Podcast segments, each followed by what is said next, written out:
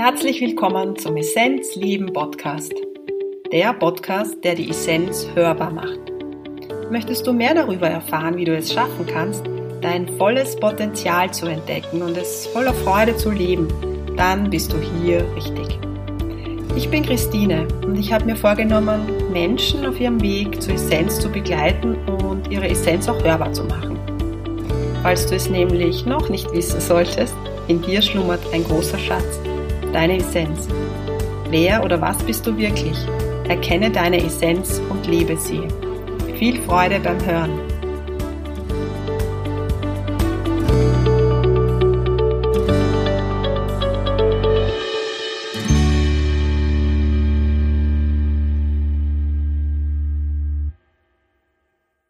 Herzlich willkommen zu einer weiteren Episode, die Essenz hörbar, der Essenzleben Podcast. Hm. Heute geht es um das Thema Yoga. Ganz spannend, wie ich darauf gekommen bin. Eigentlich war das gar nicht so am Plan. Doch diese Woche hatte ich ein sehr interessantes Erlebnis. Und zwar ist es, wenn du in die Öffentlichkeit gehst und das machst du in dem Moment, wo du auf Social Media dich sichtbar zeigst oder auch auf Instagram oder halt eine Webseite auch hast, klarerweise gehst du in die Öffentlichkeit. Und das ist dir in dem Moment ja eigentlich gar nicht so bewusst. Also mir war das am Anfang gar nicht so bewusst, dass du dann auch wirklich sichtbar wirst. Einige von euch kennen das. Man hat auch Angst vor Sichtbarkeit. Angst vor eigentlich vor Pfeilen geschossen werden. Ich habe das eigentlich nie sehr stark gehabt. Also ich war immer ein sehr offener Mensch. Ich erzähle auch gerne über meine eigenen Themen, weil ich fühle, dass wenn ich meine eigenen Themen erzähle, dass man sich dann auch selbst gesehen fühlt und ähm, Schritte, die ich einfach gemeistert habe, manchen helfen, wieder in ihre Kraft zu gehen, in diese Trotzmacht des Geistes, in dieses Aufrichten und sagen, ja, wenn es jetzt die geschafft hat, dann werde ich es auch schaffen. Oder? Also fühlst du dich da jetzt angesprochen? ja, wenn ja, dann, dann hör dir heute die Geschichte an, die ich zu erzählen habe. Also es war so ein gemütlicher Abend und ich habe meine E-Mails gelesen ich mache das meistens so einmal am Tag, dass ich meine E-Mails check und da kommen halt Anfragen hinein und ähm, wisst ihr, was halt so in einem Selbstständigkeitsbusiness halt so an Anfragen kommen kann. Und dann lese ich, mh, ähm, ja, irgendwie Yoga, also es kam eine Anfrage von der Webseite, vom Kontakt. Und dann war das ein Mann, ein, er hat sich beschrieben als Yoga-Experte, der halt ich weiß jetzt nicht, was für eine Yoga-Richtung er kommt, wie auch immer, auch im psychotherapeutischen Kontext Erfahrungen hat, so hat er es halt beschrieben und begonnen, dass es sehr gefährlich ist, Yoga zu praktizieren, wenn man da zu wenig Ahnung hat. Also er hat das sehr stark auf die Asanas, das kennt ihr ja auch, auf die Körperhaltungen bezogen. Und das Mail war relativ lang und je länger das Mail geworden ist, desto bösartiger war das Mehl. Also es war halt für mich, wie soll man das sagen, es waren permanent Seitenhiebe. Also es hat, wie auch immer. Also nur um diese kleine Vorgeschichte, dass ihr wisst, ich sitze da so bei dem Mehl, dann war für mich so schön zu spüren, dass mir das nicht mehr wirklich viel ausmacht. Vor zweieinhalb Jahren ist meine Webseite so im Entstehen gewesen. Hätte ich damals so ein Mail gelesen, wäre ich wahrscheinlich zwei Tage immer wieder im Gedanken bei diesem Mail gewesen. Jetzt freue ich mich, und das will ich damit sagen, dass ich sowas sehen kann und es nicht mehr auf mich beziehe. Ich hoffe, du, du verstehst, was ich meine. Und wenn du so in deinen Alltag hineinschaust, dann wirst du auch erkennen, dass es Dinge gibt, wo du merkst, wow, das triggert mich nicht mehr. Wow, das ist jetzt durch. Und das finde ich immer so schön, weil wir sehen sehr oft immer nur die Dinge, die wir halt noch nicht geschafft haben auf unserem Weg. Und die Dinge, die wir geschafft haben, sehen wir vielleicht nicht so klar. Und das war ein so ein, ein Punkt. Und deshalb wollte ich nochmal so klar ausrichten, was für mich so Yoga bedeutet und warum ich zu Yoga überhaupt gekommen bin und was diese Begrifflichkeit für mich überhaupt ist, wie sie schwingt.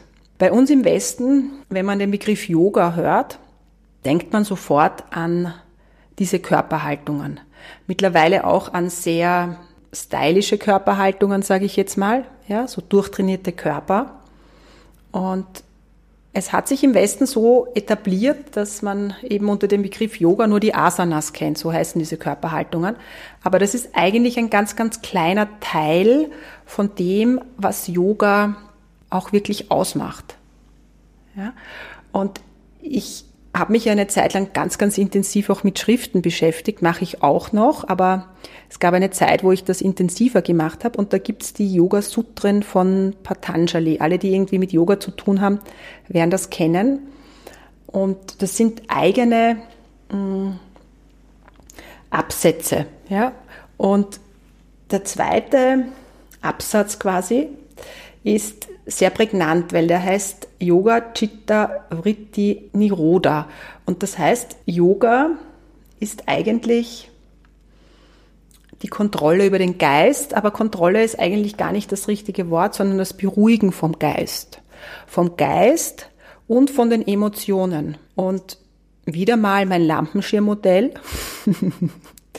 also Yoga bedeutet, dass man das Licht in der Mitte erkennt und die Wellen, Vritti sind Wellen, Gedankenwellen, dass man die Wellen, also sowohl die emotionalen Wellen im System als auch diese Gedankenwellen, also Mentalkörper, Emotionalkörper, dass man den beruhigen kann. Und wie macht man das? Natürlich kann man das über Körperhaltungen machen, über Körperübungen. Weil wenn du deinen Körper das ist jetzt auch ein strenges Wort, disziplinierst, das heißt in eine Position bringst, in eine aufrechte Position, ja, und hältst, dann spürst du, wie viel Kraft in diesem physischen Körper ist, den ruhig zu halten. Und wenn du diesen physischen Körper ruhig halten kannst, kannst du irgendwann mal auch den Mentalkörper oder Emotionalkörper ruhig halten. Also sind diese Asanas unglaublich wichtig. Für mich persönlich waren auf meinem Yoga-Weg die Atemtechniken noch viel, viel wichtiger, weil mein Ursprungsmind, mein Verstand ist extrem wild. Also meine Rittis, diese Wellen sind sehr, sehr wild.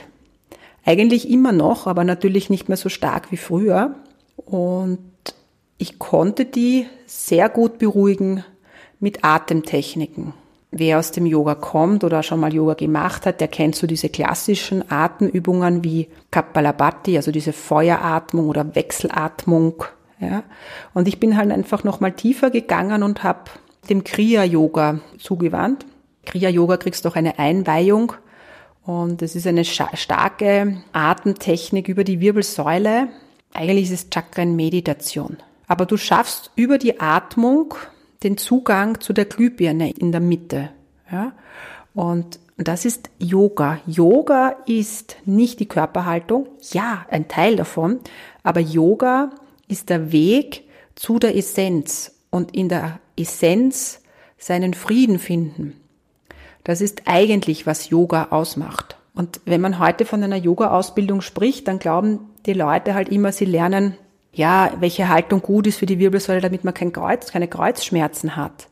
Aber das ist ja nur ein ganz ein kleiner Teil, weil dann würden wir ja sagen, dass unser System besteht nur aus dem physischen Körper und das stimmt ja nicht. Also das heißt, um eine Rückenbeschwerde in den Griff zu bekommen, ist es natürlich gut, Körperübungen zu machen, aber es ist noch viel, viel wichtiger, dass man auch tiefer auf diesen Emotionalkörper und Mentalkörper schaut. Also alles ist wichtig, nicht falsch zu verstehen, aber dass man das eben auch beleuchtet.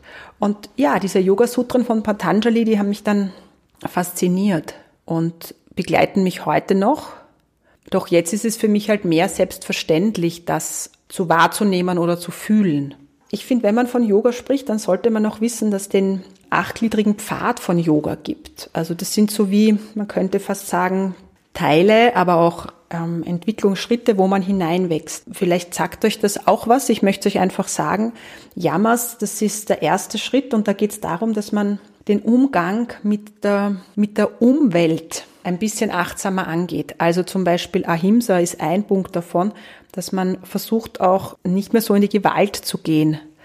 Also deshalb ist, essen viele Yogis oder ist es eigentlich in dieser Yoga-Philosophie drinnen, dass du auch keine Tiere umbringst oder so, ja, dass du da keine Gewalt ausübst.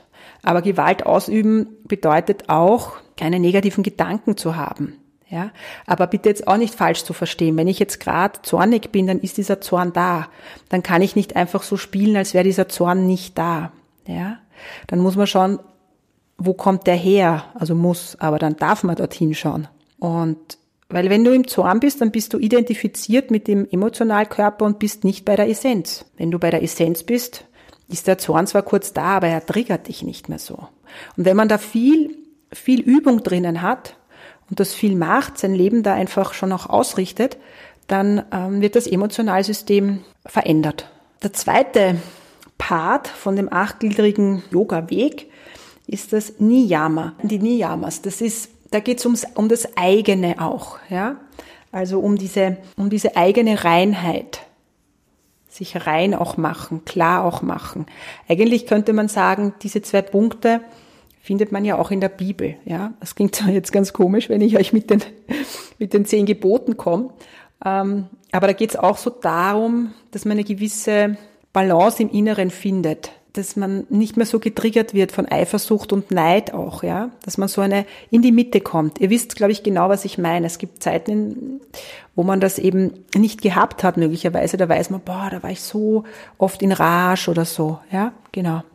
Und das verändert sich aber, wenn man, wenn man viel dran auch arbeitet. Natürlich gehören die Asanas dazu, das ist der nächste Punkt. Die Asanas sind wichtig, der Umgang mit der physischen Hülle, Je stabiler das wird, desto ruhiger wird dann einfach auch Emotionalsystem und auch der Mentalkörper.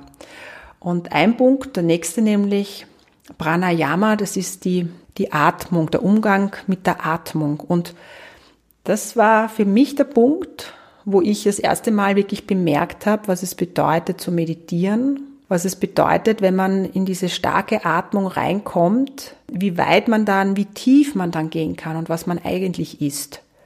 Ja, aber so findet jeder auch seinen ganz besonderen Zugang. Das ist mit der Grund, warum ich immer, egal ob ich jetzt Meditation, Heilkreis anbiete oder natürlich auch meine Yoga-Sessions, dass ich immer einen großen Schwerpunkt auf die Atmung lege, weil die Atmung verbindet alle Körper, den physischen, Mentalkörper, Emotionalkörper, bringt uns zur Essenz. Definitiv. Ja? Und ein nächster Punkt ist Pratyahara. Das ist der Umgang mit den Sinnen. Eigentlich das Zurückziehen der Sinne. Das heißt nicht, dass wir jetzt völlig abgestumpft sind oder so, ja. Aber dass wir zum Beispiel auch dann nicht mehr so getriggert werden, wenn wir was Süßes wollen oder so. Ja, also kennt ihr, kennt ihr oft dieses, dieses Suchtverhalten, das jeder von uns in irgendeiner Form in sich trägt. So Ersatz. Das lässt dann auch nach. Das wird nicht mehr ganz so, so stark. Genau. Nächster Punkt ist die Konzentration, sich ausrichten, ganz fokussiert zu bleiben. Im Ayurveda würde man sagen, da ist es dann auch so, dass das Vata nicht so hoch ist. Bei Menschen, die hohes Vata haben, also jetzt, ich rede jetzt nicht von ihrer Grundkonstitution, das heißt, die sonst noch viel Luft und Raum haben, die viel im Tun sind. Und ich weiß, wovon ich spreche, weil ich bin auch so ein Mensch, der viel immer wieder tut, ja, und das ist auch okay, nur man sollte halt in diesem Tun immer wieder auch ins Sein kommen. Da habe ich halt eigentlich die schönsten Erfahrungen in Indien gemacht. Bei uns in der Küche, wie ich in Pune war, das halbe Jahr, eine Frau, die, ganz eine einfache Frau, die jeden Tag meditiert hat und jeden Tag ganz klaren Rhythmus, Tagesroutine, um 7 Uhr aufstehen, Essen herrichten und, und, und, und. Die war so, so klar und konzentriert in ihrer Ausrichtung und so ruhig in ihrem, in ihrem Tun. Man sagt doch Sattwisch, vielleicht kennt ihr das. Das ist so das, dieser mittige Begriff. Und ja, das hat mich fasziniert und das kann man sich auch von Personen in irgendeiner Form abschauen. Oder es ist so, wie wenn die ein Energiefeld öffnen und wenn man da reingeht, kann man sich immer wieder diese Energie holen. Ja, das funktioniert ja auch, wenn man zum Beispiel im therapeutischen Kontext ist, also das heißt irgendwo in einer Therapie ist oder auch Energetiker, ja, wenn man dann zu der Person kommt, ist das wie wenn man in diesem Feld sitzt und wenn diese Person gewisse Schwingungen hat, die dir helfen, noch mehr in die Kraft zu kommen, dann lädst du dich dort auf. Manchmal braucht es ja auch gar keine Worte und das funktioniert. Und das funktioniert wirklich. Also du kennst ja. Und der nächste Punkt ist die Meditation. Und dieses, diese Meditation ist eigentlich dann schon der Punkt, wo du voll in der Essenz bist. Und wenn du noch einen Punkt weiter bist, Samadhi, das ist dann schon die Grown-up-Version. Das ist, wenn du dich in der Essenz fühlst, also bei dir bist, aber gleichzeitig auch das Einheitsgefühl hast, also völliger Bliss, völlig in diesem Glückseligkeit.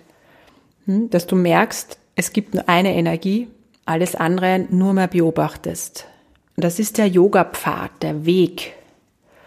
Und das ist mir einfach ganz, ganz wichtig in diesem Kontext, das so zu verstehen oder einfach mal so zu sagen. Danke auch diesem Mann, der mir da geschrieben hat, der sich diesen Podcast sicher nicht anhören wird.